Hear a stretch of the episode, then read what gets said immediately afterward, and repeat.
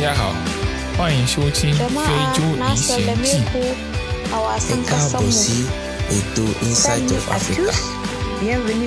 Hello, Kilamdo, makaribisho ako famo, nyasho la Afrika. Hello, everyone. Welcome to Inside of African Show.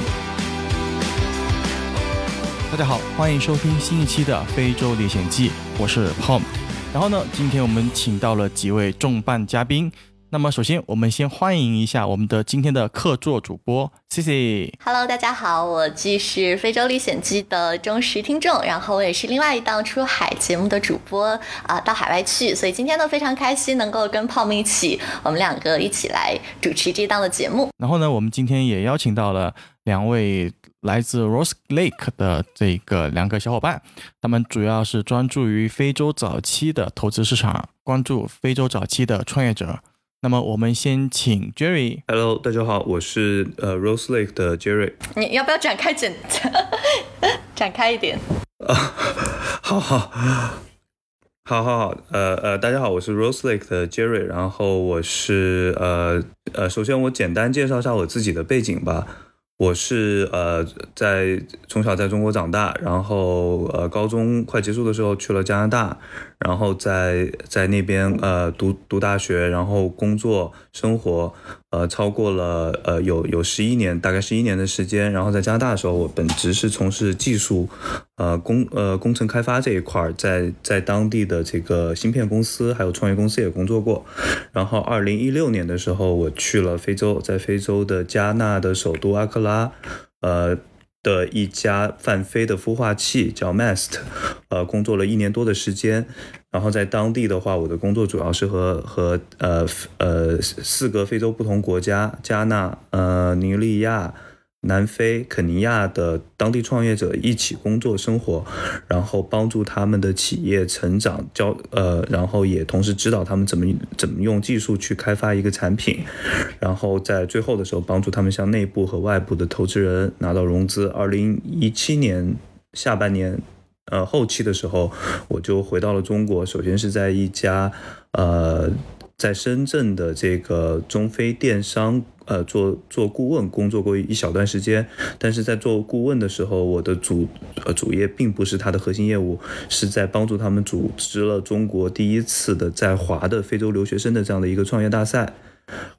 嗯，然后之后我又去了深圳的一家 VC 工作，呃，然后从此之后就开始在不同的呃企业。呃，大大小小的企业工作，然后嗯、也是在去年的时候，我们呃和我和我的我我好朋友林修，我们开始，我其实我们在这个过程里面有一直在关注非非非洲的这样的一个创业市场，也是在去年的时候，当我们看再回头呃来看整个全球市场的发展的时候，我们看到了非洲非洲的一个高速发展，特别是我们大家都知道的，就是去年一年非洲呃早这个创业市场的呃融资数量是它之前两年的和。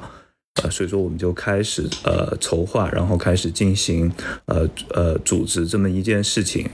然后在去年大概十月份的时候，我们在呃香港和我们另外一个合伙人 Jeff，呃就成立了这么一支呃这个投资早期的呃针对非洲的早期投资机构，呃叫做 Rose Lake。对，这是一个大概简单呃我我我自己的这样的一个背景。嗯，好，那么我们请出你的、呃、这个好搭档周哥。Hello Hello，大家好，我是那个我是灵修啊，那个对我也我也简单做个自自我介绍吧啊，我是呃也是国内长大的，呃初中呃高中的时候去英国读书，在英国读的本科啊，后来在美国读的研究生，呃其实我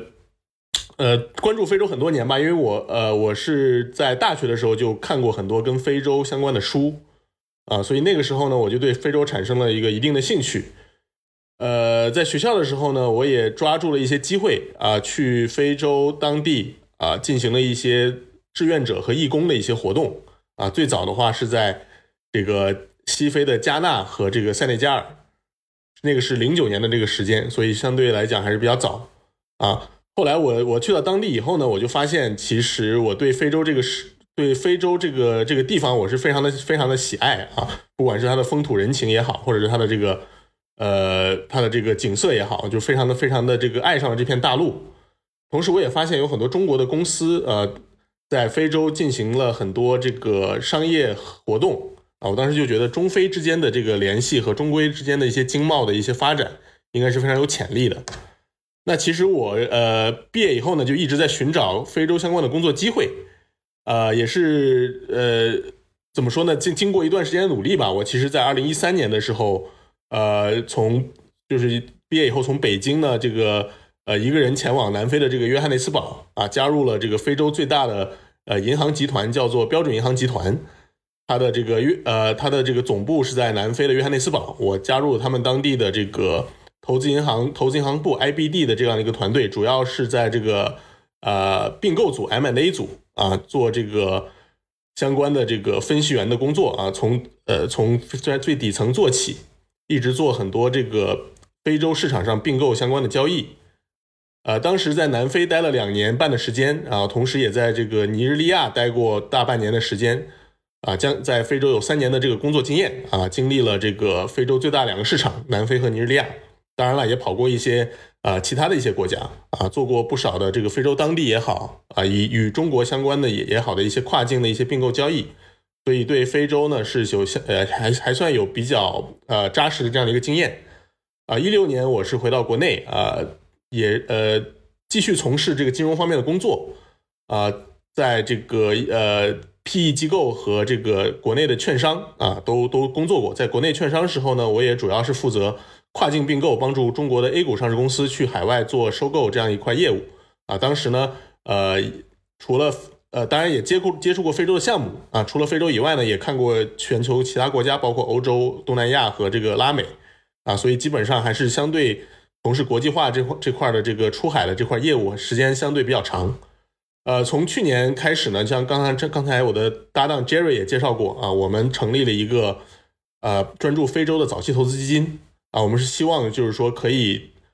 通过这支基金吧，把我们这么多年在非洲的积累。和我们在国内看到的很多的一些呃新兴的这种科技的这样的一些模式啊，希能希望能有一些这个不管是呃行业层面呃知识层面或者是一些一些打法层面的一些东西呢，能能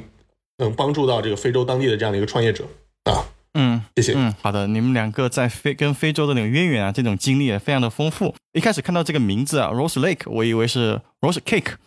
可能是关太久了，看到这种 cake 这种稀缺物，就特别有感觉。那个这个名字有什么特殊的含义吗？呃，好，我我来说一下。其实很多去过在塞呃西非旅游的人都知道，呃，在呃塞内加尔其实有一个非常漂亮的粉色的湖，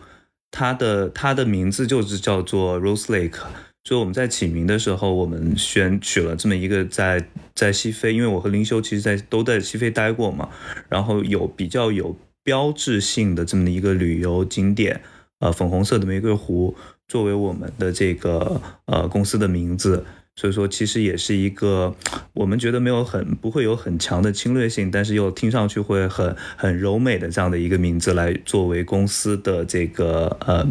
呃这个这个名字，然后也其实。叫 Rose 的地名也特别多，在啊南非灵修当时工作的地方也有一个，也有一个地方叫做 Rose Bank，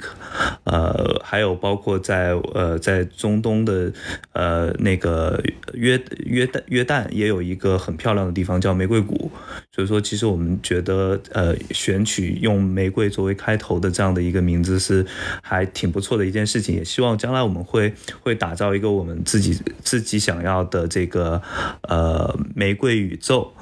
这么这么一个可能未来会有呃，我们做更多事情可能会用上更多和玫瑰相关的名字。嗯，这个对这个基金不仅是做非洲的相关的投资，名字也是起源于非洲一个呃有名的一个地方嘛，对吧？这个名字听起来非常浪漫。那其实因为我认识灵修有一段时间了，就是之前我从开始做到海外去这档节目，然后也接触了不少的跟非洲相关，呃，跟包括非洲在内相关的一些投资人还有创业者，我就不断的听这个非洲圈子里的人在跟我讲说，我有一个老乡叫做灵修，然后他在这个跟非洲相关的投资和创业这方面，呃，做的非常好，所以我就后来主动去搭讪了他，然后想要去更多的了解一下他现在具体在做一些什么事情，所以。我也挺好奇的，你们现在的这个 Rose Lake 这个基金现在是一个什么样的一个发展的现状？包括可不可以再给我们展开做一点介绍？好的，好的。然后 Rose Lake 的话，我们是去年，呃，刚刚有提到，去年十月底的时候，在香港，呃，正式完成这个注册和呃注册工作。然后的话，首目前的话，主要是由我，呃，林修，还有我们另外一个在香港的合伙人 Jeff。在呃，对整个在进行这个呃管理和投资的这个工作，我们我们自己其实也是在非常早期，也是在呃不断的通过我们自己的实践来来去呃探索我们的这个我们自己的这样的一个投资理念。然后公司目前到现在的话，除了我们中国团队，然后我们在西非和东非都有我们自己的这个呃小伙伴在在在帮我们做这个呃挖掘项目和对项目进行尽调呃这样的一些工作。呃，然后呃，然后呃，我们大概的话，我们其实有我们很强的一个这个投资的一个核心。第一，我们是主要看以非洲为核心的这个新兴呃全球的新兴发新兴发展市场。然后我们主要投资的是呃由当地人啊组成的创业团队，去核心的话是解。通过技术去解决当地存在的这些啊大大小小的问题，其实像呃在座的各位其实都有啊很多的海外经验，也知道其实呃虽然我们说非洲有很除了我们在电视上看见的那些啊饥荒战乱。还有这个呃政治动荡之外，它有很好的地方，但它其实是实实在在也是存在一些，比如说由于它的不发达导致的问题，所以我们希望这样我们找的我们看好的这些团队，他会用技术真正真真实实的去解决这样的一些问题，然后这样的问题它可能会有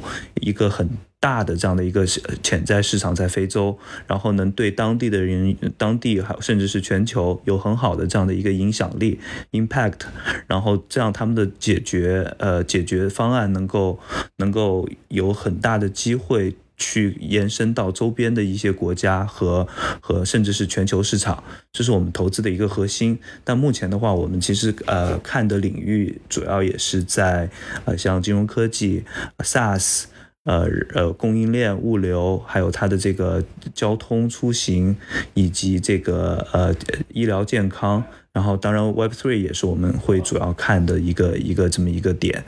呃，这是我们公司大概的一个介绍。对，然后我们主要投的话是早期从天使轮到呃种子轮。呃，Pre A 这样的一个投资阶段，这是我们目前基金的一个情况。嗯，那刚刚其实我们也是花了一点时间去了解一下，呃，Jerry 和林修他们是一个什么样的现状，包括他们现在在做一些什么事情。那我们现在为了也可以一方面让大家也是让我们更满足我们的好奇心，了解一下为什么你们会选择这样子的一个事情，包括其实你们也都是比较早去接触非洲这个市场了，所以我们现在来追溯一下历史，就是所以你们当时为什么会？选择，比如说最初选择非洲作为你们的一个啊目的地，或者说自己工作的一个啊工作选择的一站，怎么样去开始这一切故事的起源是什么呢？那我就简单来介绍一下吧。其实是这样的，那个，因为我跟 Jerry 呢，我们其实在非洲都有这个很多年的这样的一些经验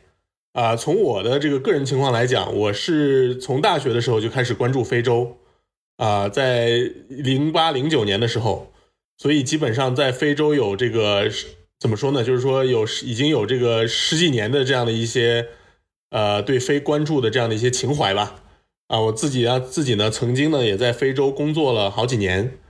啊，我我自认为我可能从个人职业发展来讲最重要的一段时间呢，其实都是在非洲度过的。啊，我我以前的这个老东家啊，我在南非标准银行集团呢，我也觉得是。呃，培养了我这样这样的一个这个在职业早期吧，就是对对我进行了很好的培养，所以我总觉得其实说，其实我这么多年在非洲，我我我一直觉得是这个，我第一我运气很好，第二呢就是说我在我我我只要做跟非洲相关的事情呢，就是说都会就是都会做的比较顺利啊，同时呢我自己呢也会比较开心。呃，我觉得这是我个人的这样的一个这样的一个情怀。那可能这个 J Jerry 呢，他也有他也会有自己的一些这个情怀和初衷啊。呃，同时呢，我觉得这个从机会的层面，非洲也是蕴藏了很大的这样的一个机会的。那第一呢，呃，其实从十年前开始吧，就是非洲就已经是除亚洲或者是中国之外啊，全世界增长最快的一个一个一个大洲啊。当然了，它的这个起点呢相对比较低，但是它的这个增速啊都是每年能保持在这个百分之五到百分之十之间的这样的一个增速，是除这个亚太之外，那可能是这个全球增长最快的这样的一个大洲。这是第一，这是呃第二呢，就是非洲的整体的人口结构呢也比较年轻，它的呃平均的这个年龄呢，平均的人口年龄呢大概只也只有十八到二十岁左右。啊，有有，就是所以说，非洲在未来呢，拥有拥有无穷的潜力，因为它的年轻人非常多，它的这个消费能力也好，它的这个呃，这个这个怎么说呢？呃，生产能力也好，都会在未来的很多年呢进行释放，有这样的一个很强的人口红利在。啊，第三呢，就是说非洲，呃，虽然我们统称非洲，但其实它是五十五十多个不同的国家，那每个国家都有自己的一些风土，呃，一一些风土人情，同时呢，又每个国家都有自己的很多的一些问题的存在。那我们觉得，就是说，问题问问题越多的地方呢，其实就是创业的机会就越多啊。随着这个全球的科技发展的这样的一个进程，那以科以技术来改来来解决问题、来改善生活的这样的一个场景会越来越多。那非非洲其实是全球问题最多的这样的一个大洲。那从这个大洲出来的创业者呢，我觉得就是说有应该会有最强的这样的一个能力去改变他的这样这样的一个问题。呃，这是从机会的层面。那同时呢，我我再讲一下可能从中非关系的这样一个层面，因为呢，其实我我们十几年前去非洲呢，也认识很多当地的一些中国的公司啊，包括呃央企也好或者民企也好，其实大部分的这些公司在在在在非洲做的事情呢，呃，从我们这么多年的了解来看，还是以呃一些政府驱动的项目啊，包括基建、包括工程啊，包括可能一些房地产。这样的一些，呃，建筑类啊，或者是一些基建驱动，或者是一些制造业驱动的一些一些这个呃行业和这个行业为主，呃，那我们觉得其实中国已已经是世界第二大的这个互联网市场，也孕也孕育了很多很这个很优秀、很伟大的一些公司啊，包括阿里、腾讯、字节等等。那为什么很多中国的科技公司反而在非洲的这个影响力呢？没有，没有匹配到咱们这个中国在国际上的这样一个地位。那从我们的这个发，从我们的这个呃研究和这个观察来看，其实在我们的东亚的邻居哈，日本，虽然它本土的这个互联网市场没有我们大，但日本有一些非常这个有远见的投资人呢，已经在五六年前就开始布局非洲市场，而且是他们是布局的是这个创投和这个 TMT 科技创新的这样的一个市场。那已经有一些很多日本的这个同仁呢，在那边做的非常不错。那我们就觉得说，日本对吧？我们的这个邻居日本都能做的这么好，那我们中国应该按理应按理来说应该比他们做的更好。那我们我们做这件事呢，其实是也是希望就是说能把中国的这个影响力或者中国科技发展这这这么多年的这样一些成果，能够与这个非洲对接起来。啊，这个第一是促，就是从宏观层面来讲，也是促进中非的合作；从微观层面来讲，对吧？也是支持当地的创业者去这个更好的解决非洲的问题。啊，这是我们的这个做这件事的一个初衷。这这个好像你跟我们私下聊的不太一样，对吧？这个太官方了。当时不是说有一个非洲女朋友还是干嘛的？要不 说一下？对对对对对，这个才是最强驱动力吧？我觉得。把这段展开讲讲。啊，呃，这个。没有了，就是其实很多对吧？这个中这个我们这个国人很多优秀的年轻小伙在非洲，这个都是很受这个当地的年轻这个女孩子欢迎的啊，不管是男男呃男生也好，女生也好，都是很很受当地人欢迎啊。这个这个，我觉得这个除了我之外，也有很多人有相同的遭遇 遭遇。Anyway，好吧，对，那嗯，我还挺认同林修说的一些呃，刚才分享的一些观点和自己的一些观察的，因为我是第一次去非洲，是一四年的时候在南非参加一个跟 ICT 政策相关的一个培训，然后那个时候也是最开始去观察跟了解到，一个是非洲大陆开始去有比如说跟互联网相关的一些产业的发展，然后另外一方面也是开始了解到，就像是刚刚林修讲的，中国作为一个非常重要的一个嗯一个国度，在非洲。洲的这个市场上扮演非常重要的角色。但是我自己的，因为我自己的这个相关的经验和我所从事的工作，我可能更多的是从呃这种国际发展的角度去观察和了解。就像林秀刚刚提到的，可能是会更偏一些这种基础设施建设，或者是一些更大的这种开发援助类的项目。所以我也觉得也是由包括像灵修这样一批更有前瞻性，然后也对这种比较偏初创企阶段的这些企业去啊给予了更多的一些关注和支持。然后我自己也会对这一块有更多的兴趣和了解。所以像之前我们也有在呃到处海外去，我们之前也有采访过非诚创新的创始人，所以当时也是给大家介绍了一下非洲作为一个非常新兴的创投市场是是一个什么样的现状。那 Jerry 在这部分有没有什么样子自己的一些故事，或者是自己的一些这种相关的驱动驱动力，让你去最初开始关注、了解到非洲这个市场，并且现在也算是在 all in 非洲的这这块土地呢？呃，对，其实我我这也就像林林修说的，其实我们现在还在一直做这件事情，也是发出呃出自于对非洲的这么一个热爱。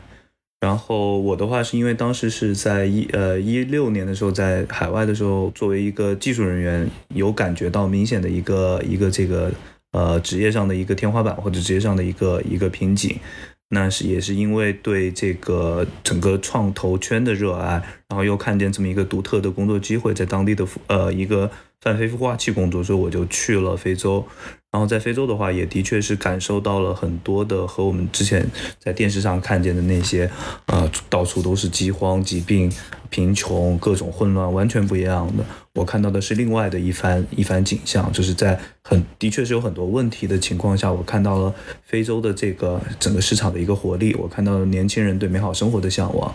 然后我也看到了全球很多的优秀者，就像包括像胖、像灵修，其实我们会在非洲会发现，在它很小的这么一个地方，会有大量的来自全球各地的这样的一个顶尖的人才，什么哈佛，然后这种世界名校麦肯锡，这种世界最大咨询公司谷歌、Facebook 这样的一些呃人才都呃在不停的在非洲呃做做一些大家平时看不见的事情，然后这个是也让我觉得。很很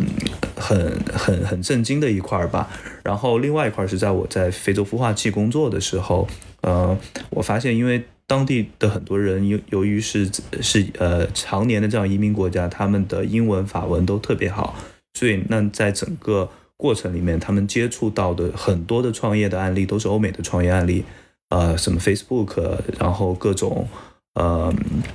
各种美美欧美的这些早期互联网项目的故事，所以他们在做的时候，他们更多的是在模仿、在学习欧美的项目，反而对离他们更近的这样的一个中国、印度市场这样的一个创业项目是不知道的。就像林修说的，我们其实发现，在这一块儿其实是一个缺失，就是大家对中国的很多模式并不是很了解，但这些模式或者他们的中国的这些方法论。由于更贴近，从时间线上来说，发时间发展线上来说更贴近非洲的市场，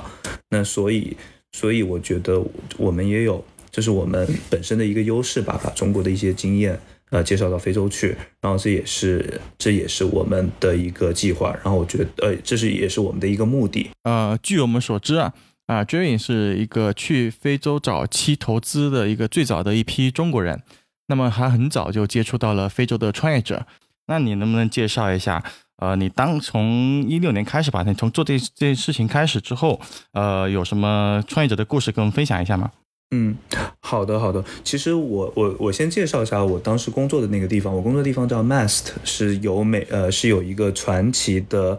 呃韩国人，他从小被一个挪威人收被一个挪威家庭收养了，然后在欧洲和硅谷建立了自己的公司。然后这公司发展的很大，也变成了一个全球性的这样的一个呃广告，是一个做广告技术这么一个公司。然后这个人叫 Young，是呃是这个 Melwater 水文的 CEO。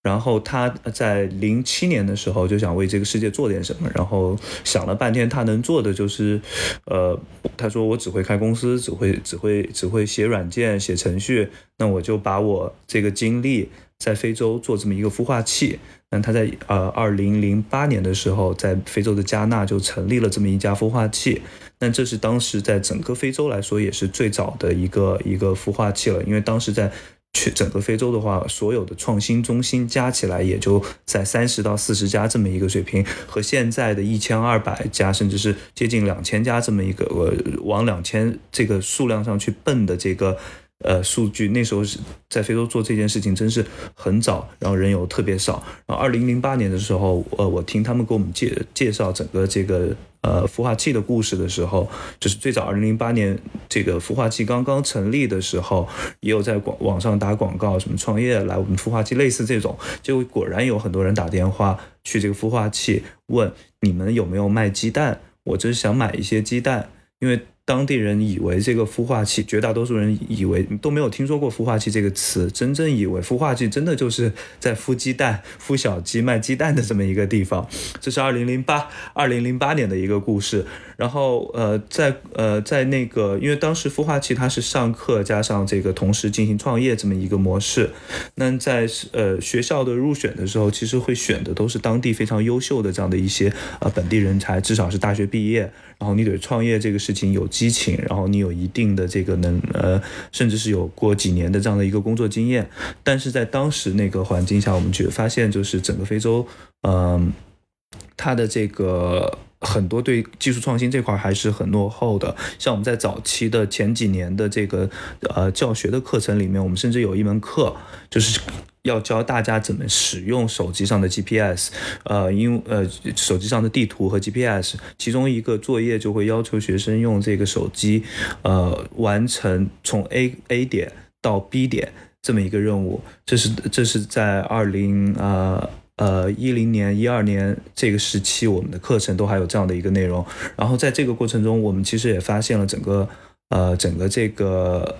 市场，这个创业者他们其实是在逐渐进步的。到我去的时候，已经没有这样的一个课程了，就是大家都知道怎么熟练的这些，特别是这些年轻人使用手机、使用 GPS 这些功能。然后，其实我们也是看到了，就是整个这几年，这些非洲的创业者开始逐渐的，呃，逐渐的成熟这么一件事情，就是从很多东西都不知道，变成知道越来越多的事情了。然后，包括去，呃，在这个这几年的发展里面，我也看见我的。这些我带过的这些团队，逐渐由什么都不知道，变成了一个非常成熟的创业者，知道怎么去使用使用融来的钱，怎么去和投资人打交道，怎么去融钱，怎么去带团队，怎么是怎么去做呃做做创业这么一件事情。对，好，那那个 Jerry 是从早期的这个投资者的这个角度去看待现在的创业者嘛？那那林修，你是以前是？呃，之前是在在这个标准银行嘛？那你从这个 PE 为主这个市场呢，呃，过到整体的这个 VC 的这个阶段，你有什么收获吗？呃，对，就是说可能自己亲身有一些这个感感触吧。就是说，其实我们当年呢做的这些呃所谓的这种呃 M&A 的项目呢，并购项目呢，呃，大部分呢都是这个呃产业方之间，或者是这个以这个公司之间的这种行为为主。那同时呢，我们也会经常接触到一些非洲的一些 PE 啊，那些 PE 它的一些被投公司呢，可能有时候会有一些出售啊也好，或者是这些 PE 想要投资这些公司也好，相对一些成呃这些呃主要的这些标的呢，可能还是在一些成熟的这些这样的一些呃传统的这样的一些行业啊，比如说消消费品啊，比如说这个工业啊，比如说这个呃甚至于农业和一些金融机构。啊，这样的一些行业为主。那其实，在我我我在非洲是在这个一三到一六年的时候啊，那个时候啊，我们接触过很多这个呃 PE 这种中后期的这种 PE 的投资机构啊啊，包括一些以这个呃，包括来自于欧美的啊一些机构啊，相当呃有一家叫，比如说一美国有很很出名的一家叫这个 ECP 啊，还有一些来自英国的英国的也很出名的一家叫这个 DPI 啊。呃，当时呢，这个凯有一个比较呃比较轰动的事件，就是凯雷啊发起了一支非洲的一些私一支 PE 私募基金啊，当时大概募了有十亿美金左右啊，投主要去主要去控股投一些这个非洲当地的一些银行啊，或者一些这个消费品啊或制造业啊一些或者一些工业的一些企业。那在那个时候呢，其实我感觉整个金融市场或者整个这个这样的一个核心呢，还是以。呃，要不要么就是以这个传统的这种公司为主导，要么就是以这种 PE 机构为主导。其实是非就呃怎么说呢？就是当时其实关注到这种 VC 的这种机构或者是一些创投的这些机构是非常少的啊。当然了，就是说已经有一些苗头啊，比如说这个 Jumia，呃，是这个 Rocket Internet，对吧？就德国的这家这个互联网孵化器孵化了，在非洲从这个一一二一三年就开始做啊，一直做了很多年以后上市啊。那个时候已经有一些苗头，但是呢，很少看到呃。但这些呢，可能是一些国外的资本去驱动的一些这个这些公司，很少看见有一些当地的这些啊真正优秀的创业者去创业，同时呢，也很少能见到当地的一些整个的这些创投资金的这种生态去支持这些创业者。那是那呃，但是从我回国这几年以后，我发现从一七年开始，这个行 呃行情完完完全就完全就变了，就是说呃，非洲的这个早期的创投的生态呢，开始越来越成熟。啊，这个当地的创当地年呃优秀人才的创业意愿越来越强，那包括这两年的这个疫情呢，也是推助了这个整整体非洲的这个呃呃数字化和这个线上化的这样的一些进程，那导致就是说有无呃有很多这个欧美的资金啊呃进入到这个非洲的这个 VC 的这个领域啊，从从去年年从去年下半年到今年年初吧，我们就发现有很多呃。不管是 first time fund 也好，呃，不不管是第一次呃第一次融资的基金也好，或者是第二次融资的基金，其实大多数这种 VC 基金呢，都融到了这个五六千万美金，或者甚至于上亿级别美金的这样的一个这样的一个呃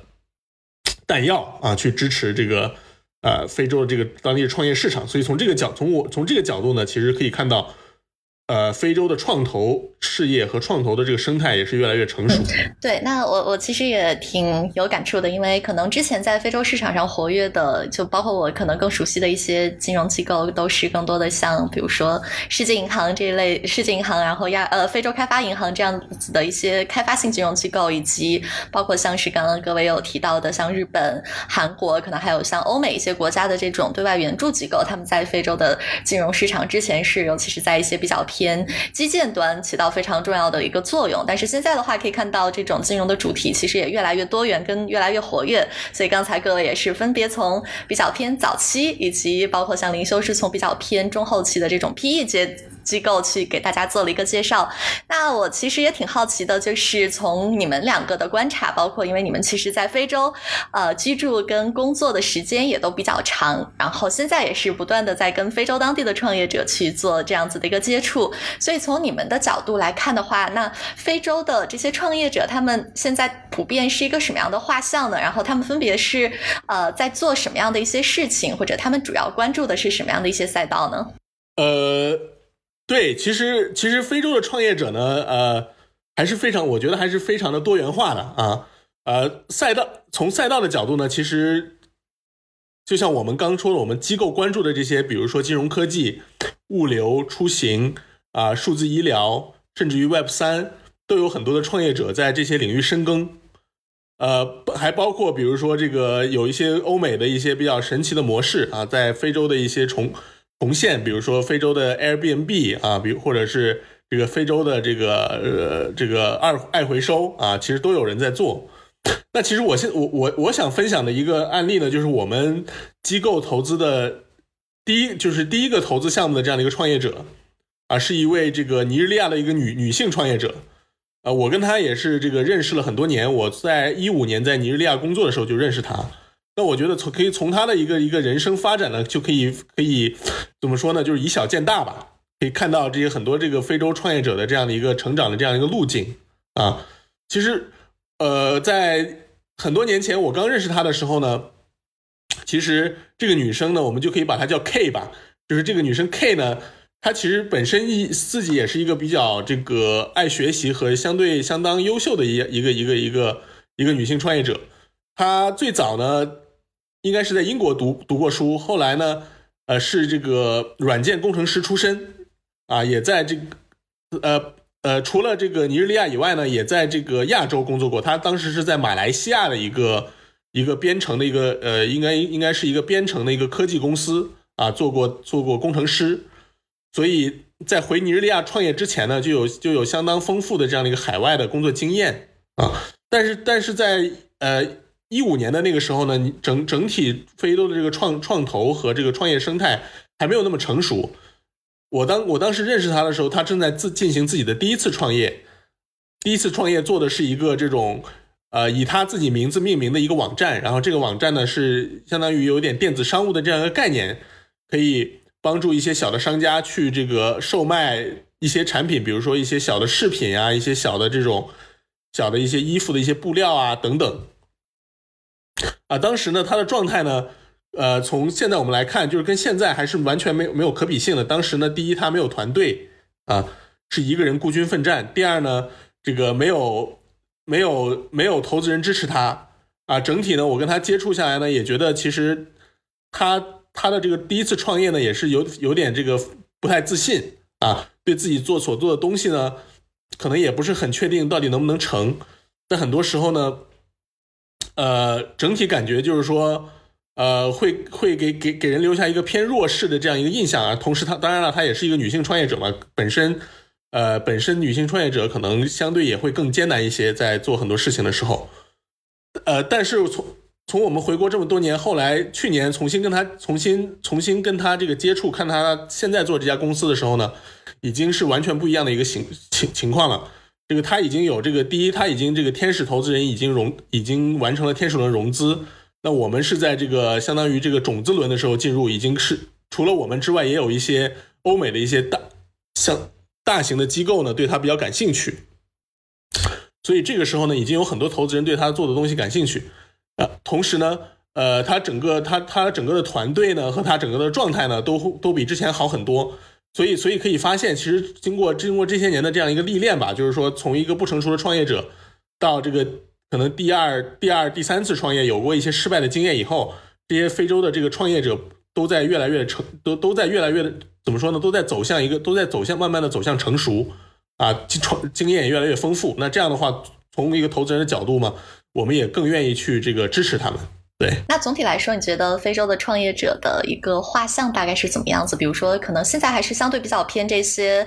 可能比如说在海外有受过教育的，或者也可能有一些是呃这些外国的呃外国的朋友直接到非洲去创业，还是什么样的一个画像呢？能跟大家大概的介绍一下吗？嗯嗯，我觉得从画像的角度来讲，其实现在非洲呃其实还是挺多元化的吧。我们既可以看到呃有欧美名校的一些这个非洲。非洲创业者啊，回到这个本土去创业，甚至于跟一些呃，比如说这个呃白人也好，或者是甚至于亚裔也好，去合作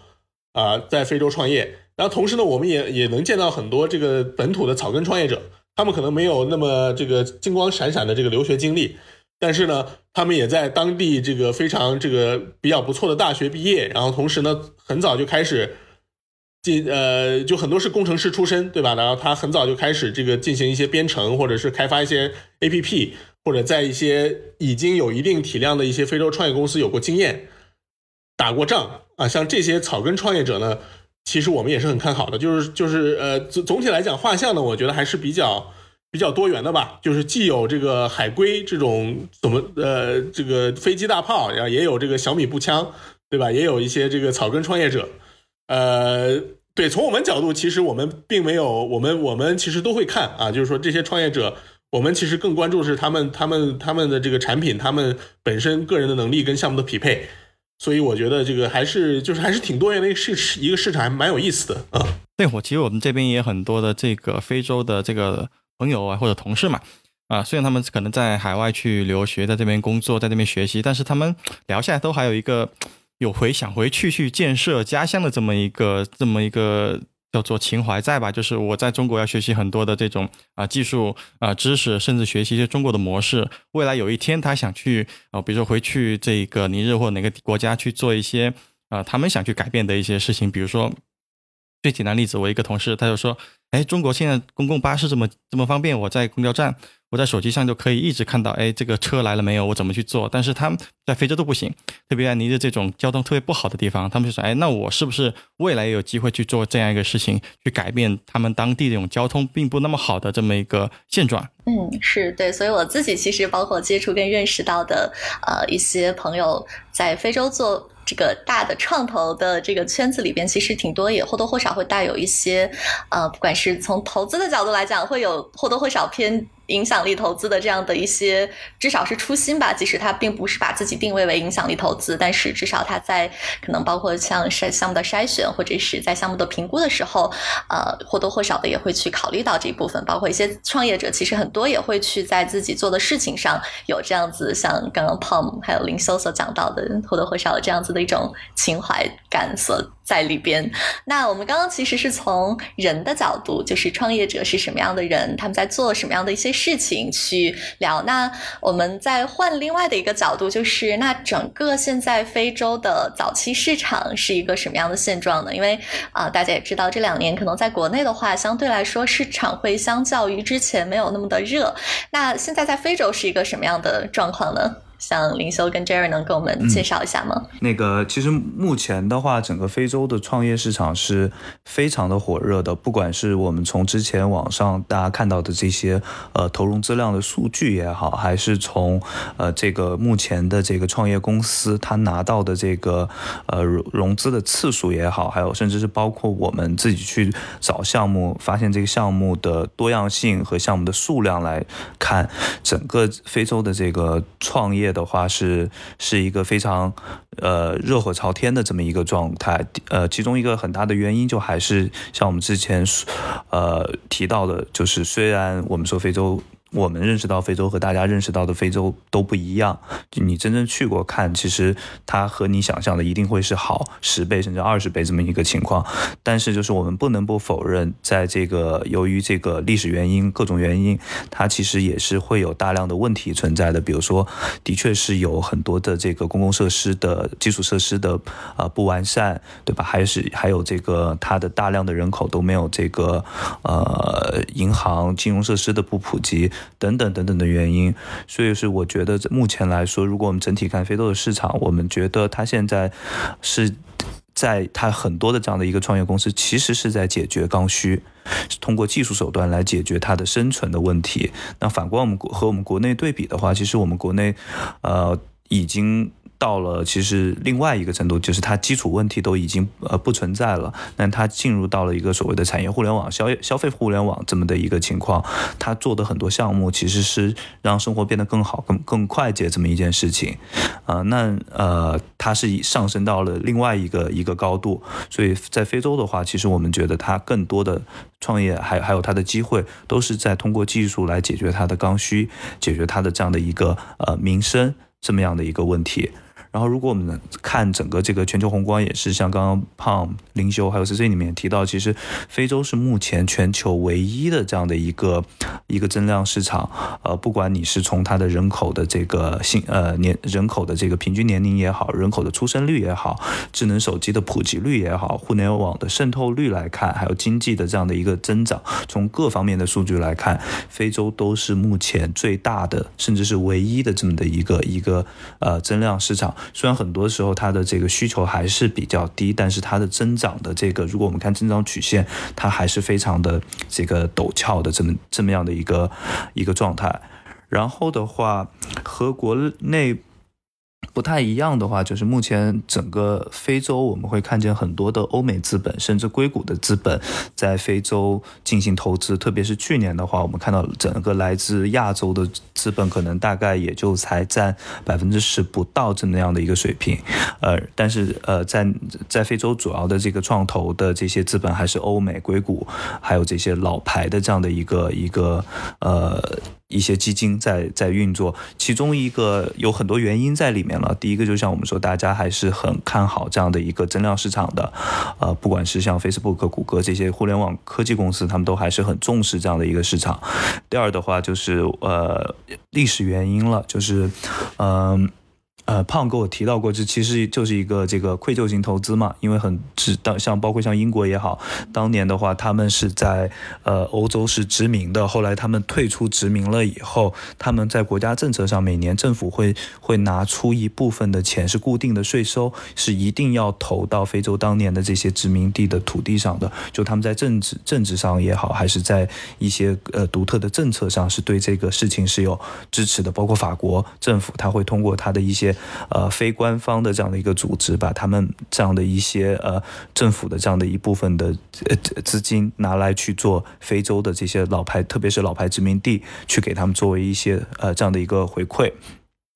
然后另外一个，我在非洲看见一个非常有意思的事情，是我在非洲的时候，我在孵化器里，我每年会接待非常多的这些考察团、访问团。呃，我很少在我在的时候，我很少接触来自于中国的这样的一个考察团。呃，可能就是接触过一到两次。我走了以后，呃，我在的这个机构也很少接接待中国的这样考察团，可能也就是两到三次。之前阿里的团队有去过，然后后来我知道 Future Hub 他们也有。去过 Mast，但是和欧美的这些呃比就是少很多。我在嗯我在 Mast 的时候，我接接待过很多神神奇神奇的这样的各式各式的投资人。我接待过最早投资 Lady Gaga 的这样的一个投资人，然后我也接触过来自硅谷银行的他们的一些合伙人来。来这边进行访问，然后我接待过呃 Facebook 的这个呃 Chris Cox，是号称呃 Face Facebook 的第三号人物，也是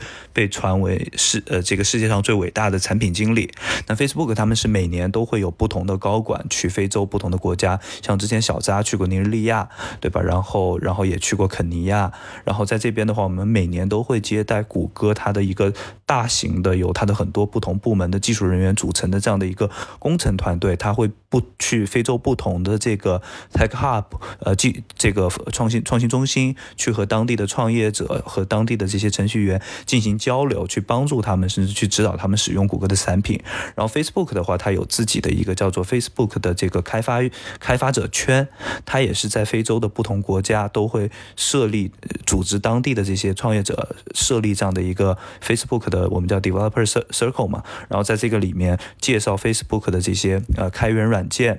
呃，然后他们也会派不同的人去不同的国家，每年一到两次去组织他们进行像黑客松呀，去呃去进行这个数字宣讲这样的一些活动。所以其实他在从我在的时候，一六年甚至更早的时候，其实我们看到欧欧美的这些公司，互联网公司，其其实已经开始在无形中的去影响当地的创业者，去更多的使用他们。自己公司的这样的一个技术，包括亚马逊，呃，我我在也接过接接待过他们的技术人员来我们的这个孵化器，呃，介绍他们的这些呃这些。工具软件，就算当时亚马逊在非洲都还没有任何的这个点，他们都已经开始进行这样的一个推广工作了。然后另外一个非常有意思的故事是在一六年的时候发生了一件非常大的一个事件，那当时是伊隆马斯克在在西雅图发射他的那个呃火箭，是我忘了是第几次的发射，结果在还没有发射的时候就发生了这个火箭爆炸的这么一个大事故，当时在互联网上也也传的也也大。应该都看到过。后来的话，呃，呃，这个。呃，这个这个那个特斯拉的股票还因为这件事情也掉过挺多的。但其实，在这个旁边更大的对非洲来说更大的一个故故事是，当时在 Elon Musk 的火箭边上停了另外一个火箭，是 Facebook 的火箭。这个火箭它是要给呃呃 Facebook 要给呃要发射一颗卫星，这颗卫星专门是用来解决非洲的这个呃互联网问题，给当地的这个呃这个整个非洲提供一个近地的这样的一个互。一个卫星，然后让它的互联网能够 cover 到覆盖到更多的地方，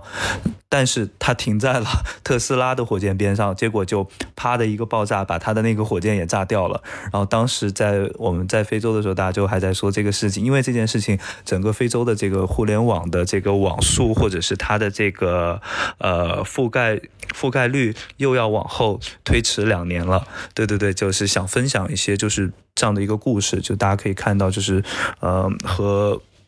在非洲其实是当地的这个圈子，互联网圈和欧美是怎么样互动的。那这也是为什么我们希望，就是说我们做这件事情，也希望我们把我们更多中国的这样的一个经验，还有中国的这样的一些呃潜在的技术和它的这样很好的一些商业模式，能够像非洲呃像欧洲的这这这些早期的这些或大公司一样的把它带过去。OK OK，我我刚刚是想，对我刚刚也是想在这里，就是在呃再追问一个问题，因为其实我们虽然说非洲市场，就对我们来讲，因为呃算是一个比较遥远的地区，所以可能我们直接就用非洲来指代这样一个大的市场，但其实非洲并不是一个统一的市场，因为比如说内部它不管是语言或者发展程度，也都会有不同的阶段，比如好像北非可能很多时候更多的是跟中东去并在一个市场去，在包括在创投圈可能也是这样子做一个讨。讨论，那包括可能东非、西非，就是包括可能南非，也都会有自己不同的发展的阶段侧重，跟可能现在比较啊火热的一些赛道。那所以，比如说，如果我们再把非洲这个市场拆开来讲的话，那不同的区域会有什么样的一些特点？包括现在早期市场是一个什么样的发展现状呢？那那我我我就是说，你你的问题是这个。不同的市场有什么区？有什么特性？就是对，因为其实非洲是一个很大的概念，那我们拆到不同的地域，其实有都有自己的一些侧重或者是特色。那我我就简单先说一下，然后 Jerry 可以补充啊。对，因为我其实是在这个我北非没有去过啊，就是这个埃及什么的没有去过，但是基本上呃南非、东非、西非都去过啊，在南非和西非的时间较长。那我觉得其实其实我觉得可能从呃，怎么说呢？如如呃，先从西非讲起吧。那西非有一个最大的经济体，就是这个尼日利亚，是吧？然后尼日利亚其实是非洲，不管是从经济体量也好，或者是创业活跃度来也也好，都是这个最大的这样一个国家啊。它在这两年的这个创投圈的这个吸金的这个排名呢，也是一直排在第一位，所以大部分的资金呢都流到了这个国家。那尼日利亚，尼日利亚，呃，西非呢，它其实，呃。怎么说呢？就是呃，还是有很多这个呃生，就是像像 Jerry 之前提到的一些生存问题和一些基础的问题没有被解决。就像比如说，呃，还是有大部分的人没有这个银行账户，没有这个银行账户，他们对这个金融产品的这样的一个他们的这个 access，就所谓他们能接触到这些金融产品的这个通道是非常有限的。那同时呢，他们还有很多这个内部的一些问题，比如说这个呃。呃呃，城城呃城城际之间的这些出行，或者是在一个在这个拉各斯同城里边的这些出行，都有很多很多的这样的一个问题有待去解决。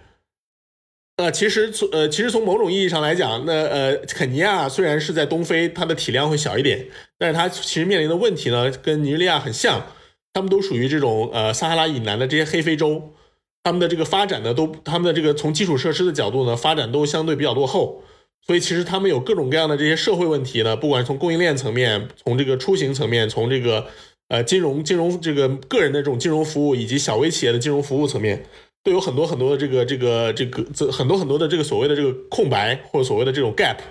那其实需要很多创业者通过技术手段去解决。那南南非呢，它可能就是一个呃有点不太一样，就是南非它的很多基础设施呢会更好一些。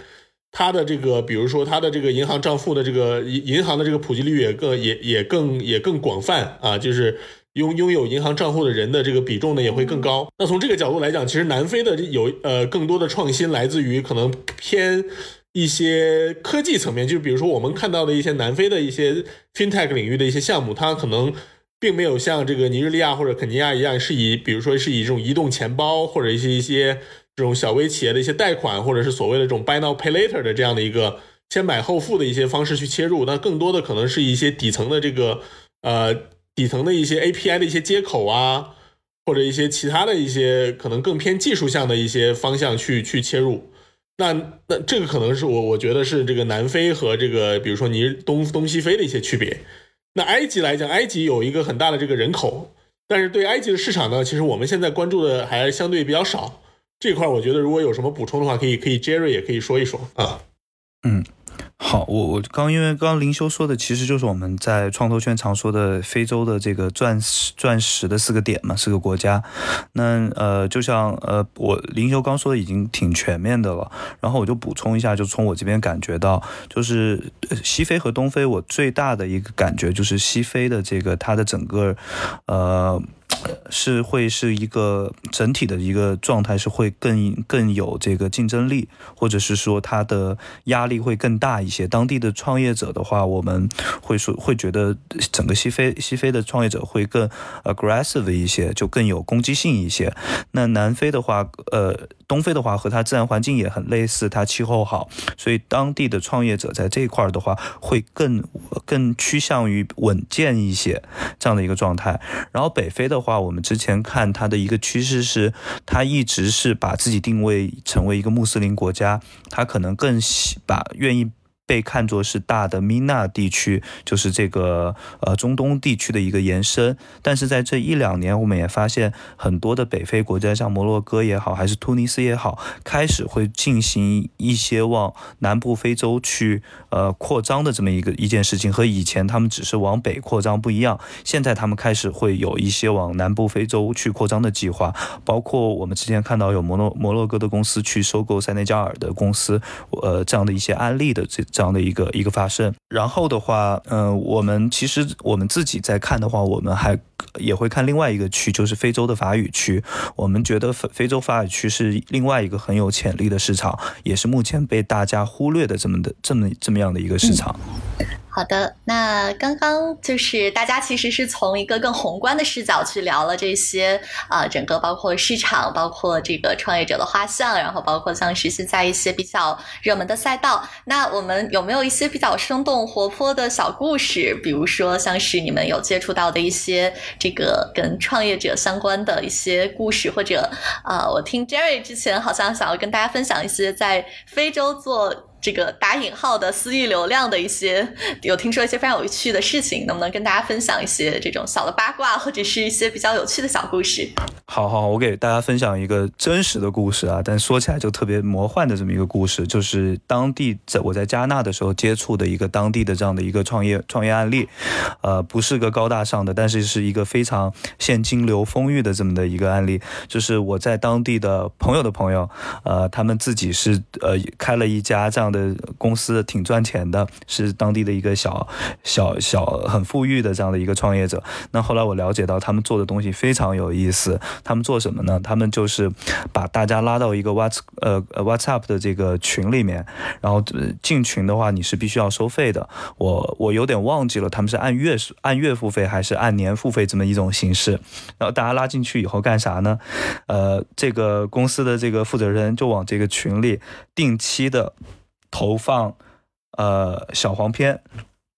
然后，因为大家也知道，就是非洲的话，它的互联网其实网速不是那么快，然后大家手机呃也不是那么好，呃，然后大家很多人其实是没有电脑的，他们的可能第一台接入互联网的设备就是他们的手机，所以这个这个这个这这个创业者他就非常的聪明，他在他会把自己下载到的、收集到的一些这种呃小片子呃进行压缩，做成适合手机播放的，然后适合那个呃然后是呃。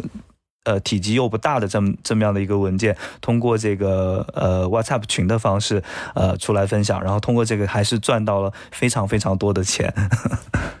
啊，对，在在非洲，其实大家都很有这种创业的欲望嘛，就是想通过移动互联网这个入口去改变自己的生活，高大，比如到上到这种高大上的这种动不动的美元资金的融资嘛，到下到这种，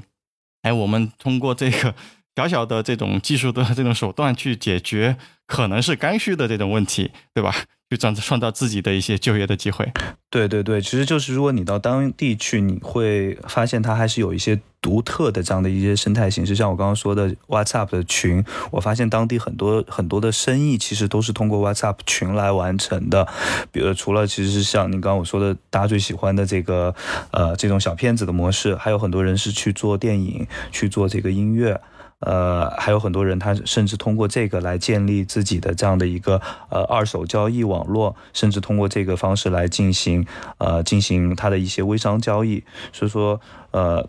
我们能看，其实你去当地，你会发现当地有很多很不和中国比起来很不一样的这样的一些商业模式的存在。嗯，那刚刚呢，其实我们是啊，听两位给我们解分享以及科普了很多现在非洲的这个早期包括创投市场的一个现状。那我们现在就落脚到你们两个具体都在做一些什么这个问题上。就是其实这两年确实是像非洲的早期创投市场非常的火热，因为像今年 VC 好像也是啊呃收录的这些非洲的 startup 的数量又再创新高。那像你们两个，包括 Rose Lake 自己，其实关注的是什么样的一些赛道，或者说一些机会点，然后也可以结合你们投过的一些你们自己的 portfolio 的案例来跟大家做一个分享。好的，好的，那我这边就先开一个头吧。啊，我们其实还是投了蛮多家的公司啊。我这边可以先说一个啊，我觉得呃也是呼应之前我们提到的非洲本本地的一些特别的特特殊的一些问题，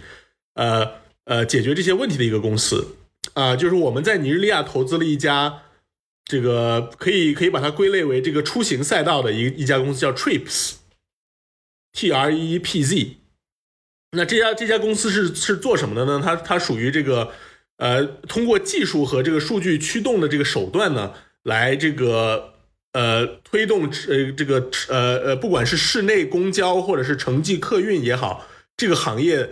呃帮助这个行业解决这个行业的问题，然后提高这个行业的效率的这样一家公司啊，他们呃呃，其实这个这个这个呃这个出出行的这个问题呢，在非洲其实是很大的一个问题。呃，因为我早年去非洲的时候呢，我我记得我从一个我我从一个地方坐车去一个景点去玩儿啊，那中途要换好几次这样一个大巴，然后在大巴的时候呢，还要去这个呃，可能有很可能很多时候有买不到票的这个这样的一个情况，然后呢，这买不到，然后买不到票，就算买到票呢，很多时候呢也要排队，那有时候也也有这个抢不到座的这样的一个情况，所以整体呢，呃。整整体在非洲这个在城际客运这个行业的这个体验呢是非常糟糕的。那这家公司呢，其实就是通过技术手段呢，想要把这个行业变得更安全。然后第一是更安全，第二呢就是说更舒适啊，第三呢就是说更有更 predictable，就是更有预见性，不会呢就在我们这个出行的过程中呢，比如说我们要去赶去这个开会，对吧？然后中途给我们来几个非常非常大的这个惊喜，然后让我们这个可能会议，比如说会迟到啊什么的。那通，那他就开发了一套这样的一个这个呃呃客运呃这个大巴的这样一个这个订票的这样一个和这个管理的这样的一个系统。那那现目前呢，这个产品呢，既有 to C 端的这样的一个 App，然后也有这个可以 to B 端，就是说一些本身的这些客运公司这种大巴公司呢，它也会用到这个公司的一些产品。那目前的这个公司，因为这个。出行的这个问题实在是太尖锐了。尼日利亚是一个有两亿人口的国家，对吧？光拉各斯大概就有两千万人，两千多万人，跟这个上海也非常接近了。然后每天呢，大概有将近一千万人吧，这个九八九百万人是是有这个每天的这样的一个出行需求。然后很多时候呢，出每天他会他要做这个三到四个小时，在这个在用在这个出行上面，所以就有很多很多的问题需要去解决。那这家公司。解决这个问题在非洲是非常尖锐的，所以他也得到了这个国际投资人的一些认可。它的这个种子钱呢，就融了大概将近三百三百万美金的这样一个这样的一个规模。那我们呢，也是在这个今年的这个呃，相当于今年年初的这个这样的一个种子轮呢投进去。那我们现在已经听说，它已经在它已经在进行这个相当于 Pre A 轮的这样的一个这个这样的一个呃融资的接洽啊。所以所以这家公司的整体的这个融资的进度呢，和它它的发展还是非常快的。他在去年年底呢，呃，也是进入第一是从尼日利亚进入到了加纳，啊，第二呢是从西非进入到东非。他在东他在乌干达呢收购了一家当地的也是做类似产品的一家公司，通过收购呢进入了这个东非的乌干达的这样的一个市场。所以整体来讲，这家公司的这个发展是非常迅速，而且我们也是比较看好的，因为确实我们觉得这是一个呃这个出行问题是一个这个非常大的一个问题，而且是一个刚需的一个问题。哎，这个是非常好的，因为我们现在也在一直在看能够去合作的当地本地生活的这么一些服务。未来我们接下来我们可以后面可以好好谈一下，看怎么去进行一个合作，好吧？嘿嘿，刚好对吧？再继续介绍一下你们的 folio 吧，我们看一下还有什么更多的合作的机会。呃，然后我再介绍一下我们投的另外呃几家公司，其呃，我们最近也是刚刚投了一家呃塞内加尔的这样的一个呃卡车运输公司，叫 Chargeo。其实这个公司的模式很简单，就是说出来就是中国的货拉拉，呃，或者是满帮。这样的一个模式，呃，这样的一个呃，就是为什么我们投这家公司呢？第一个就是我们之前提到，其实我们很看好西非的法语区这么样的一个发展模式。嗯，从宏观上来说，可能大家会常常忽略了一件事情，就是整个西非现在是在建立一个泛非的呃西非的这样的一个泛西非的高速公路。这个高速公路会横穿整个西非海岸的这些国家，包括尼日利亚、呃喀麦。隆多哥、呃贝宁这样的一些国家。一直到塞内加尔到科特迪瓦，那这个公公高速公路如果真正的落成了以后，那它会大大的提高整个非洲地区的这样的一个物流效率。呃，因为我们知道，像西非的很多国家，尼利、尼日利亚也好，多哥也好，加纳也好，它其实本身都是个港口国家，它有非常很优良的这样的一个港口，也是一个贸易量非常巨大的这样的一个区域。所以在这一块，如果未来西非高速呃公路，真的发展起来了，那在上面会跑着无数多、无数辆的这样的一个大卡车，那这块也是我们为什么非常看好这么一个业务。所以目前的话，在西非做这个，呃，除了在呃尼日利亚和加纳有比较多的这样的一个公司，那在法语区真正做这样模式模式的公司，呃，并没有，并没有多少家。所以我们也是和当地的一些，呃，和欧呃欧美的这样的呃硅谷的这样的一个一些基金和当地的几家这样出名的这样。的呃公司一起投资了这家公司 Chargeo 的它的这个种子轮，呃，然后他们目前也是在一个高速发展的这么这么样的一个阶段，呃，这是 Chargeo 这间公司，呃。然后我们在，呃，肯尼亚的话还投资了另外一家公司叫杜卡，是因为我们其实很看好供应链这么一个呃一个一个一个赛道，原因是因为就是我们说的，我们投资的目的还是希望去解决真正的这样的一个一个当地存在的问题。其实如果你看整个非洲市场，我们会发现它的供应链其实是，呃。问题非常大的，因为它的信息的不透明，以及它在中间无数层的这样的一个中介，所以说就是同一很多商品最终到了消费者的手里的时候，都会被层层的加价。加了呃，可能加了很多很多倍这样的一个情况。我记得在东非的时候，最早有一家非常出名的互联网公司叫 Tiga，它的商业它的呃成立它的呃公司成立的原因很简单，就是因为这个这个创业创业者在当时在当地农业市场做调查的时候，发现肯尼亚。的人买香蕉，如果是买肯尼亚本地的香蕉，会远远贵于从英国出口呃那个进口到肯尼亚的香蕉这么一个问题。那当时那个创始人 t i g a 的创始人就觉得这个问题很蹊跷，他就做了这么一家物流公司，从当地的这个呃香蕉的这个农户手里，直接的把这个香蕉运到。呃，运到当地的这个市场里，从中减呃大大的减缓了这减少了这样的这个中间的这些这些呃不透明的费用，也使当地的这个农户真正的香蕉的这个呃农户，他的这个香蕉市场大大的打开了。所以说，我们觉得就是类似这样的机会，在非洲非常还是还是很严重的存在的。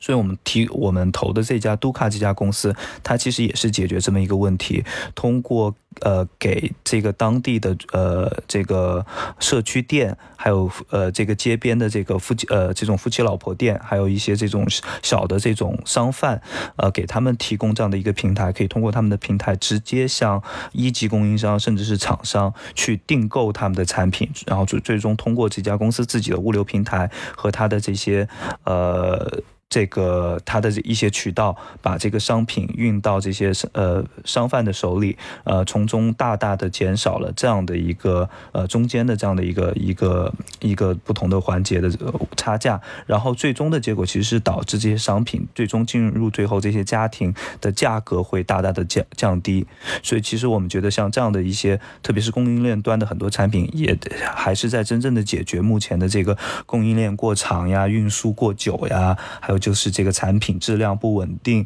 还有产品价格过高这样的问题，所以这个领域也是目前我们特别关注和看好的这样的一个领域。然后在这个过程里面，其实也是顺便要说，就要到了我下一个会我们会特别看好的金融科技和 SaaS 这么一个赛道，因为我们发现像都卡这家公司在做的过程里面，做到一定程度，它有商家的积累以后，它开始往金融方向去延伸了。在它的未来的一个产品规划里，它会给现在的平台上的这些小商家提供一个短期的这样的一个贷款，让这样整个商品和这个资金的周转率提高起来，大大减呃减大大的减少我们说的供应链里面账期的这么样的一个问题。那这这个时候我们就发现这几年整个呃金融科技市场虽然还是非洲最火热的一个问题，但是我们发现更多的金融科技开始以这个嵌入式金融的方式出现，我们叫 embedded finance 的这样的一个模式出现。这个之前也和和胖有聊到，就是我们最早的时候看非洲的这些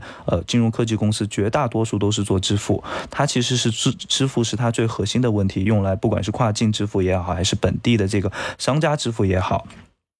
它其实主要就是来解决支付这件事情。那到后期我们发现，呃，大家开始从另外一个 angle angle 另外一个角度进入这个市场了。呃，包括像刚刚呃刚才林修提到的，就是呃 K 女士做的这家公司 Duka，，它其实首先做的是，它也是在做金融科技做支付，但是它是围绕着场景来做，它是通过。给呃这个中小商家做他们后台的这样的一个类似简单的这样一个记账和简单的这样的一个呃资资金管理的方式，来推出它基于 POS 机的这样的一个嗯一个一个这个支付系统。所以说，其实听上去它还是在做支付，但它其实是从另外一个角度，先是从场景入手，通过这个场景去来做这样的一个一个支付的。呃，系统。然后我们目前在市场上看，这个嵌入式金融已经开始进入更多的细分领域了。比如说像我们刚提到供应链上，很多人开始通过供应链的这样本身的这样的一个系统来做它的支付，然后在在这块开始衍生到它的一些金融，包括是呃信用啊，包括是它的这个呃简单的这样借贷这样的一个一个一个场景。然后我们最近关注的像餐饮，我们也在看餐饮行业的 SaaS，然后我们也发现很多这种做餐饮行业的 SaaS 它通过呃简单的最原始的这样的一个后台的这个呃库存管理开始，呃进入了像金融的这个呃中小中小借贷，然后进入了支付呃这样的一个一个场景里面，所以这是我们比较更喜欢的这样的一种呃金金融科技的方式，呃比较比较更看好的这样的一个未来的一个金融科技的这样的一个方式。呃，对我看。其实我们整体的投资的逻辑，其实就是我找到一个投资的一个着力点，然后我可以往上跟往下去把这个网给张开。这种其实就是说，这个也代表着，首先，呃，其实，在非洲的机会还是特别特别的多的。就我还特别是对于早期的创业者，跟中国不太一样，我们还是有很多的机会。说我看好了一个一个赛道，我可以在这个赛道里面通过网状的形式进行一个布局。而不会像国内，就基本上你只能在垂直到不能在垂直的领域去杀出一条血路出来吧？那这个其实是你们一个我看起来是很很重要的一个投资这么一个逻辑。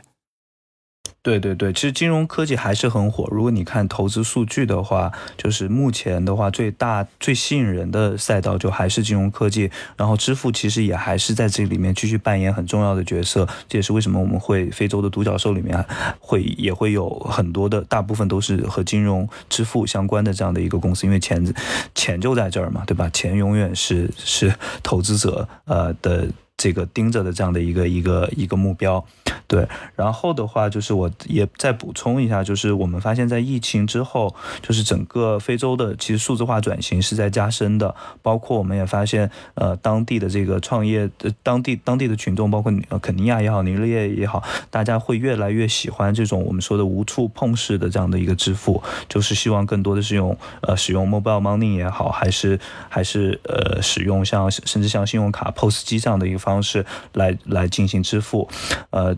两个原因嘛，就是我们说的数字化转型以后，这个无无触碰支付更便捷、更呃更方便，然后大家也不需要再带大量的现金出门了，因为有些国家的这个贬值还是很厉害的，你带现金会越带越多，然后其实也是很不安全的这么一件事情，这是这是其中一个原因。另外一个原因，其实，在非洲这么多年，我发现。在呃有非洲有两个非常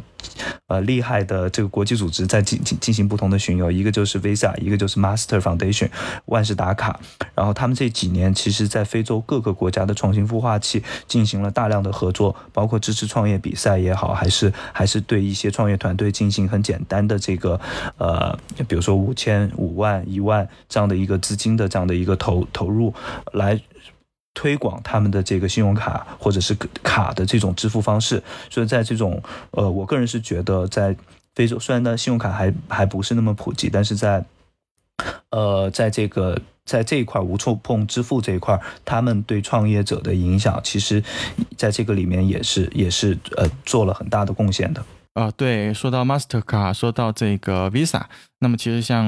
尼日利亚两个比较大的支付巨头，像 OPay、p a n p a y 其实他们也是在合作去发行能够带种这种 Visa 标识的认证的啊这种虚拟卡嘛。那么其实跟中国一样，中国是直接跳过了整个信用卡的时代，直直接进入到了移动支付的时代。那非洲这种像可以直接发行这种虚拟卡的时代，它可能会不会有新的这种机会？我觉得这个也可以去值得整个非洲创业者去尝试一下或者去摸索一下。对，呃，那我们刚刚其实也聊了挺多的内容，就是在最后的一部分，我们也想请两位做一下。这个对未来的展望，因为呃也有提到说，现在非洲可能是全球唯一的一个增量的市场。那从你们的角度来看的话，不管是从短期、中期还是长期，因为现在面临着越来越多的，包括因为疫情的影响，包括国际经济可能会面临到一面临一定程度的，呃，不管说是呃这个短期的下行这样子的一些不确定性。那你们怎么样看这个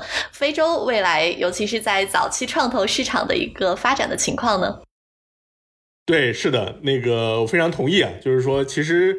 我们也是从这个短期、中期和长期这三个角、这三个维度呢，去这个审视目目前的这样的一个市场啊。从短期的角度来看呢，我觉得可能目前的这个宏观大环境呢，确实呃不是特别好啊。像这个战争还在这个延续，是吧？然后美联储呢，也是不断的在这个有这个加息的一个预期啊。在这个整个的这个美美股的这个市场呢，全球科技股的市场呢，包包括中概啊，包括其他的这些一些的这个市场呢，也在这个也在也在这个进行一些调整。那同时呢，这个比这个整个的比特币呢，Web 三的这个市场，就是基本上所有的这个资产资产的这个资产的价格呢，都在做一些回调。那这个二级市场的这些回调呢，肯定也会传达到一级市场。那一级市场呢，我们也看到了这个。最近美国一些知名的 VC 啊，就也是对对这个创始人呢，他们的被投企业呢发出了一些这个警告的一些信息啊，让他们可能对吧做好这个应对未来的一些准备。那从我们从整个从可能从这个非洲创投市场来看呢，呃，我们觉得其实从这个上半年来看，其实影响呢并不是很大啊，这个资金这个进入这个市场的。呃，速度以及规模呢还不断在提升，但是假如说我们预判呢，从今年下半年开始到明年，那整体的这个市场的流动性呢，肯定是不如这个前两年充裕啊，因为疫情也结束，然后整体的这个利息也在升高，那肯定会这个这个流动性不如以前充裕的情况下呢，肯定会影响到一些创业公司后续的融资。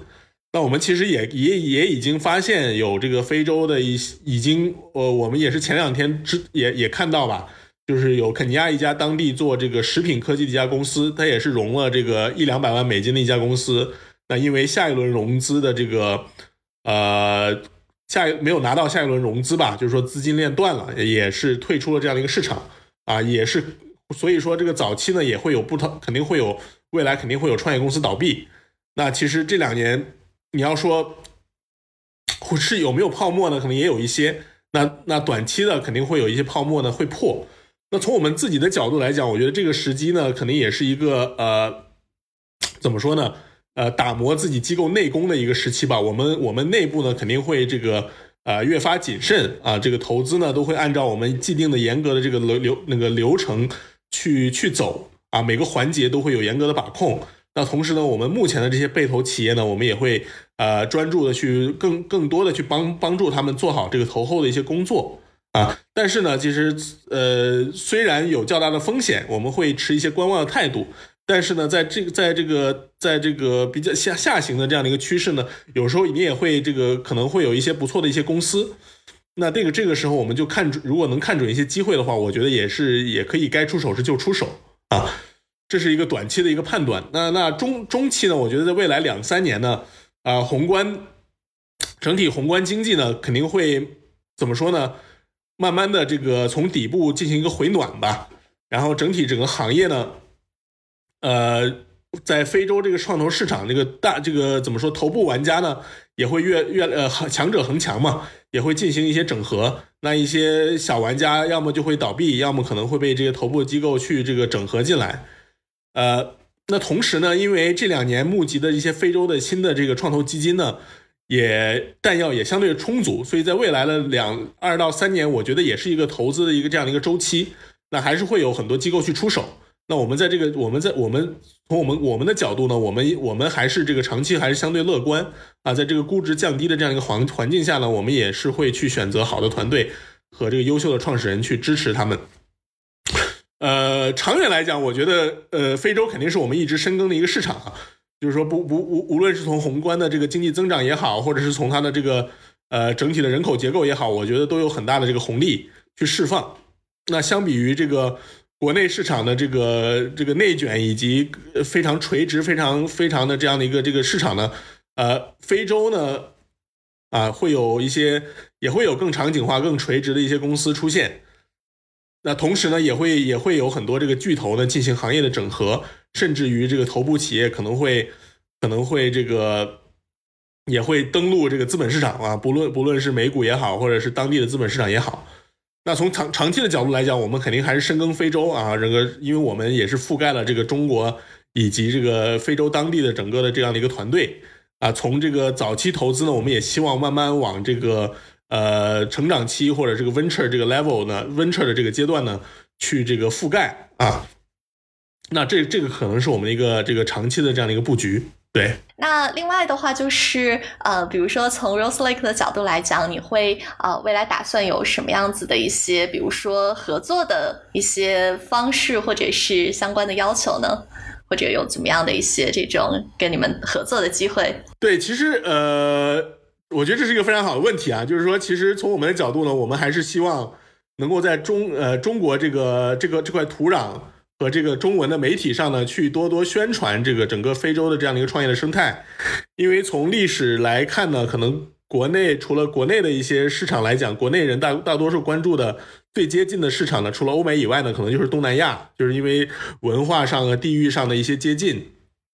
大家关注中东南东南亚的机会相对比较多。但其实我们也也是想通过我们做的这些事情呢。去让大家更多的去关注非洲啊，让在国让让这个非洲的整个的一个创投市场、创业公司、创业者啊，在中国有自己的这样一这样的一些这个呃声音吧啊，让吸引更多的人去关注。那所以我觉得就是说，第一，我们还是希望能够非跟国国内的一些投资机构也好，或者是对非洲感兴趣的一些啊企业啊个人去多进行呃呃多多多交流吧啊，这个取长补短啊，大家这个分享这个整个。关于非洲的一些信息，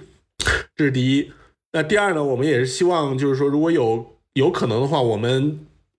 也可以一起进行这个针对非洲市场的一些投资啊。无论是这个非洲当地的创业者创业的创建的当地公司也好，或者是这个中国创业者出海非洲啊，或者是甚至于出海这个中东方中东非洲这些领域的一些公司也好，那我们可以进行一些投资上的一些合作。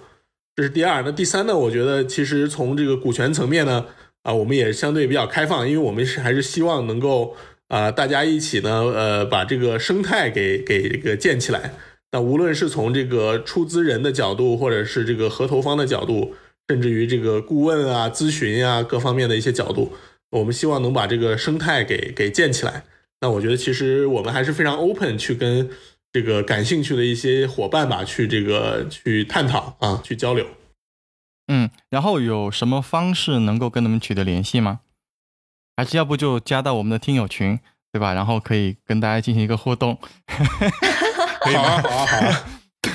对，然后大家可以添加我们的微信小助手 Go to Africa，是 Go to Africa 的这个英文，然后加到我们这个听友群，跟我们两位大佬还有我们美女主播 Cici 进行一个互动。对，刚刚林修说的几个，希望能够呃跟大家采取合作的方式。那其他后面的几个可能我们帮不到，但是像第一条就是，其实 Pom 跟我在做跟啊，比如说非洲历险记，包括到海外去啊这两档播客节目的初衷，一定程度上也都是希望能够让更多的人了解到海外市场，尤其是像非洲这样子的一些新兴市场，然后能够有更多的人对这些市场开始关注、开始感兴趣，然后也能够有大家。越来越多的一些中国人可以大家一起参与到这样一个非常欣欣向荣的市场的建设之中。那最后我们可能还有几个小的彩蛋的问题，想要去跟两位做一个请教和探讨。这可能也是不少跟。对非洲比较感兴趣或者是比较关注的朋友们会啊想要了解的，当然因为我们这个篇幅有限，我们只是先抛一个小的彩蛋。如果大家后续有更多想要深入了解的问题，就可能要去单独的找林修还有 Jerry 在私下去进行交流了。首先呢，就是可能呃，因为现在 Web 三其实也是一个非常火热的话题，那非洲其实也是一个 Web 三应该是在虽然是发展也在比较早期，但是发展的速度也是很快的一个市场。那从从你们的角度来讲，因为非洲现在它又是比较特殊的、少有的 Web 二点零跟 Web 三点零都处于早期阶段，然后这两个呃不同的这种形态互相交融发展的一个神奇的大陆。那你们能跟大家简单介绍一下现在非洲的 Web 三是一个什么样的一个发展的态势和现状吗？哎，好的好的，这块其实我还感触挺深的。呃，特别是我自己第一次使用数字货币，就是就是在呃在非洲使用的。呃，我首先我我先分享一下我自己第一次接触数字货币的故事吧。就是因为当时我呃二零一七年我从非洲回呃离开了以后，其实我还是会我在当地有找一些当地人，我之前带过的团队来帮我做一些当地的这样的一些企业的调查，或者做一些。呃，一些包括简单的这样的一些调研工作，那呃，这个就面我当我离开非洲以后，在海海外的时候，我就面临了一个支付的问题，我没有找到一个很好的途径能够把他们的这个呃劳务费用付过去，因为第一劳务费用不是很高，可能一个人的话总共就是一百到两百美金这样的一个劳务费用，然后的话，如果我当时也试过通过银行，通过西联外汇。或者通过别的方式也好，呃，发现这个钱是第一很难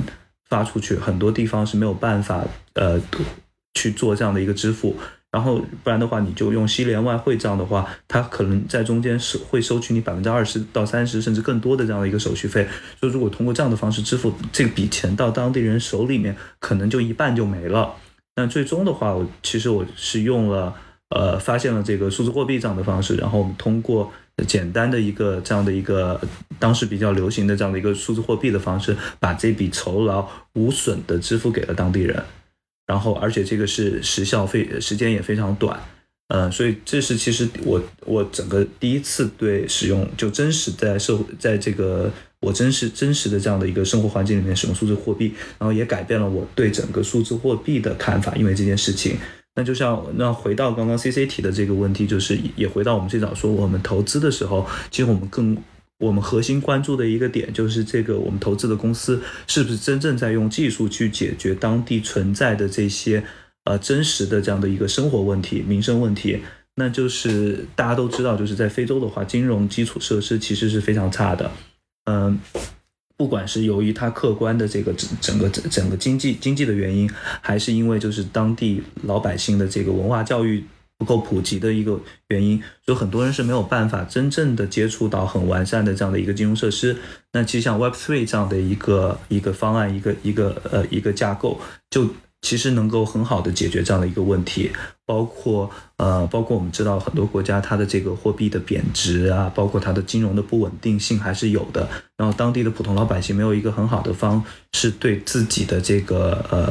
这些对自己的金钱进行管理，或者是对自己创造的价值进行处置。那在这个里面，我我我个人是其实特别看好 Web Three 的这样的一个方式。我觉得这些。呃，包括数字货币也好，包括各种这种基于区块链的金融资产也好，这些呢都能够大大的呃解决当地这些老百姓在金融上，在特别是普惠这一块的呃这些问题。对，这是我个人的一个看法。